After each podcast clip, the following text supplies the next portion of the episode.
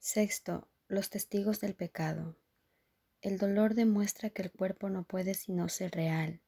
Es una voz estridente y ensordecedora cuyos alaridos tratan de ahogar lo que el Espíritu Santo dice e impedir que sus palabras lleguen hasta tu conciencia. El dolor exige atención, quitándosela así al Espíritu Santo y centrándola en sí mismo. Su propósito es el mismo que el del placer, pues ambos son medios de otorgar realidad al cuerpo. Lo que comparte un mismo propósito es lo mismo, esto es lo que estipula la ley que rige todo propósito, el cual une dentro de sí a todos aquellos que lo comparten. El placer y el dolor son igualmente ilusorios, ya que su propósito es inalcanzable, por lo tanto, son medios que no llevan a ninguna parte, pues su objetivo no tiene sentido, y comparten la falta de sentido de que adolece su propósito. El pecado oscila entre el dolor y el placer y de nuevo al dolor, pues cualquiera de esos testigos es el mismo y solo tienen un mensaje. Te encuentras dentro de este cuerpo y se te puede hacer daño. También puedes tener placer, pero el costo de este es el dolor. A estos testigos se unen muchos más. Cada uno de ellos parece diferente porque tiene un nombre distinto y así parece responder a un sonido diferente. A excepción de esto, los testigos del pecado son todos iguales. Llámale dolor al placer y dolerá. Llámale placer al dolor y no sentirás el dolor que se oculta tras el placer. Los testigos del pecado no hacen sino cambiar de un término a otro, según uno de ellos ocupa el primer plano y el otro retrocede al segundo. Es irrelevante, no obstante, cuál de ellos tenga primicia en cualquier momento dado. Los testigos del pecado solo oyen la llamada de la muerte. El cuerpo que de por sí carece de propósito contiene todas tus memorias y esperanzas. Te vales de sus ojos para ver y de sus oídos para oír, y dejas que te diga lo que siente, mas él no lo sabe.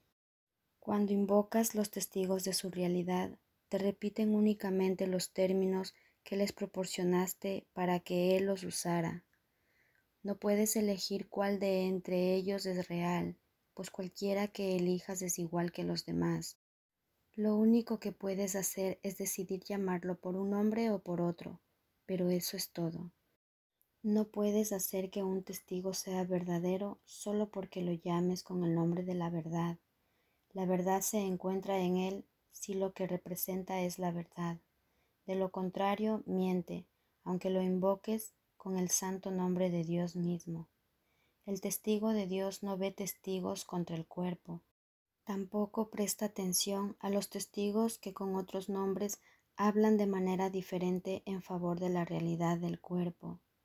Él sabe que no es real, pues nada podría contener lo que tú crees que el cuerpo contiene dentro de sí.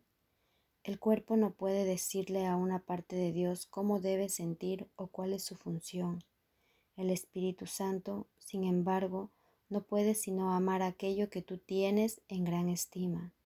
Y por cada testigo de la muerte del cuerpo, Él te envía un testigo de la vida que tienes en aquel que no conoce la muerte. Cada milagro que Él trae es un testigo de la irrealidad del cuerpo él cura a éste de sus dolores y placeres por igual, pues todos los testigos del pecado son reemplazados por los suyos. El milagro no hace distinciones entre los nombres con los que se convoca a los testigos del pecado. Demuestra simplemente que lo que ellos representan no tiene efectos, y puede demostrar esto porque sus propios defectos han venido a sustituirlos. Sea cual sea el término que hayas utilizado para referirte a tu sufrimiento, éste ya no existe. Aquel que es portador del milagro percibe que todos ellos son uno y lo mismo, y los llama miedo. De la misma manera en que el miedo es el testigo de la muerte, el milagro es el testigo de la vida.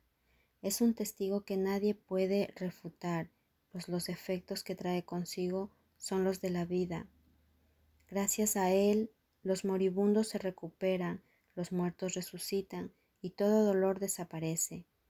Un milagro, no obstante, no habla en nombre propio, sino solo en nombre de lo que representa. El amor a sí mismo tiene símbolos en el mundo del pecado. El milagro perdona porque representa lo que yace más allá del perdón, lo cual es verdad. Cuán absurdo y demente es pensar que un milagro pueda estar limitado por las mismas leyes que vino exclusivamente a abolir. Las leyes del pecado tienen diferentes testigos y cada uno de ellos tiene diferentes puntos fuertes. Y estos testigos dan testimonio de diferentes clases de sufrimiento. No obstante, para aquel que envía los milagros a fin de bendecir el mundo, una leve punzada de dolor, un pequeño placer mundano o la agonía de la muerte no son sino el mismo estribillo, una petición de curación, una llamada de socorro en un mundo de sufrimiento. De esa similitud es de lo que el milagro da testimonio. Esta similitud es lo que prueba. Las leyes que consideraban que todas esas cosas eran diferentes son abolidas, lo cual demuestra su impotencia.